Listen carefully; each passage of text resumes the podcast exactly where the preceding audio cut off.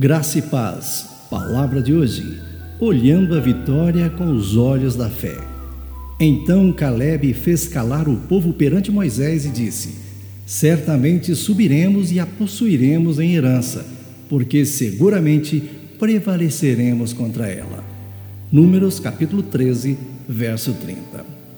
Sabe, após acampar perto do Monte Sinai por dois anos, o povo de Israel estava prestes a entrar em Canaã a terra prometida.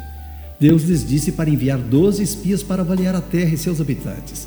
Mas ao verem a força dos cananeus e o tamanho de suas cidades, dez deles disseram: Nós não podemos. Mas dois disseram: Nós podemos. E o que fez a diferença?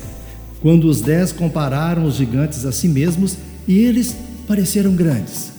Enquanto isso, os dois, Caleb e Josué, compararam os gigantes a Deus e eles ficaram pequenos.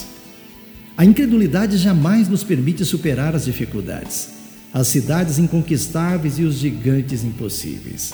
Ela também se preocupa com os problemas e nos leva a meditar excessivamente sobre eles, confrontando-os com os simples recursos humanos. A fé, por outro lado, embora nunca minimize os perigos e dificuldades de qualquer circunstância, desvia os seus olhos delas e os põe em Deus e conta com a sua invisível presença e poder. E eu quero lhe perguntar: quais são os seus gigantes? Um hábito que você não consegue perder? Uma tentação a qual você não consegue resistir? Um casamento difícil? Um filho ou uma filha usuários de drogas? Se nos compararmos às nossas dificuldades, sempre estaremos oprimidos.